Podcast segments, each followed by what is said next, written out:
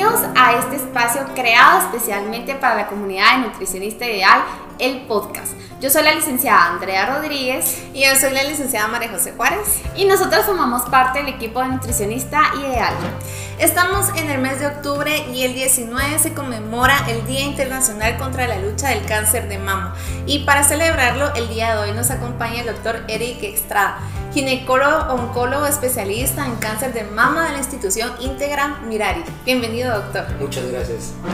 Doctor, pues es un honor que esté el día de hoy con nosotros en este espacio de aceite ideal. Y para iniciar este podcast nos gustaría que nos pueda contar un poco de su experiencia con el tema de cáncer actualmente. Ok, el cáncer de mama pues es uno de los cánceres más frecuentemente diagnosticados alrededor del mundo. Nosotros a medida que las personas se hacen más frecuentemente este tipo de exámenes es la facilidad de nosotros de captar a estas pacientes y obviamente las captamos en estadios muchas veces temprano, lo cual pues obviamente se traduce en mejor respuesta del tratamiento, en mejor respuesta a la cirugía, condiciones que nos van a permitir que la paciente viva más tiempo.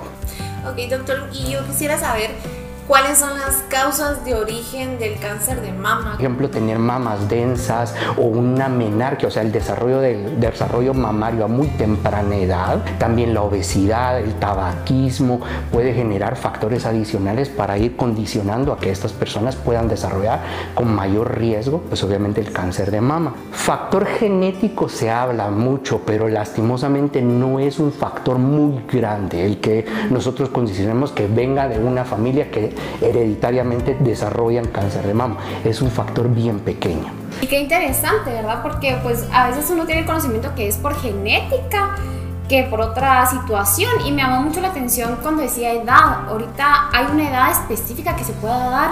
Este cáncer se puede dar con niñas o en cierta edad. La edad, la mayor parte del diagnóstico lo hacemos en mujeres por arriba de los 47 años. Sin embargo, hay algunas que pueden desarrollarlo por debajo de esa edad. Es extremadamente raro verlo en la edad, por ejemplo, adolescente. Ahora bien, entre, la, por decir, entre los 20 y los 40 años existe un porcentaje, pero es un porcentaje muy limitado. Por eso es más frecuente en la mujer ya entrada a la adultez o en la posmenopausia. Doctor, ¿y cuáles son esos síntomas o signos que aparecen al inicio que nos tienen que poner alerta a nosotros como las mujeres? La mayor parte de personas muchas veces no tienen ningún síntoma sino simplemente cuando van se hacen la mamografía y luego em, empezamos a ver que hay una lesión sospechosa.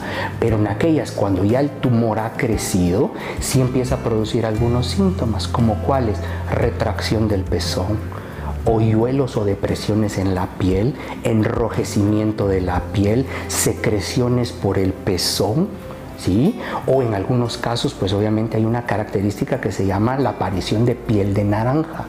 La piel de naranjas tiene un aspecto como cuando uno ve una naranja, pero esa piel se empieza a engrosar. Eso puede ser un factor que puede decirnos a nosotros que esta paciente ya está teniendo, pues obviamente, una lesión ya sobre la mama. Doctor, ¿y nos puede mencionar o bueno, no sé cómo se tratan. Son tumores muy limitados a la mama, o sea, me refiero muy pequeñitos. Muchas veces la piedra angular de estos es la cirugía, pero no necesariamente significa que hoy en día la cirugía significa mutilar el pecho, quitar el pecho, no, porque hoy en día hay cirugía conservadora de mama, cirugía oncoplástica de mama, significa que puedo darle métodos cosméticos a la mama sin quitarle la capacidad del tratamiento oncológico. ¿Sí? Pero también hay situaciones en las cuales, por ejemplo, cuando son tumores extremadamente agresivos o muy grandes desde el principio, uno muchas veces puede tomar la decisión de comenzar con la quimioterapia para permitir que se reduzca el tamaño del tumor y permitir que pueda darle un tratamiento adecuado quirúrgico a la paciente. Doctor, quisiéramos terminar con algunas recomendaciones generales que nos puede dar a nosotras y a nuestras oyentes que nos están viendo también sobre el cáncer de mama, recomendaciones de cada cuánto hacerse un examen, un chequeo. Perfecto. Habitualmente uno aconseja que cualquier mujer o sea, independiente de la edad, que ya tenga desarrollo mamario, aprenda a autoexplorarse.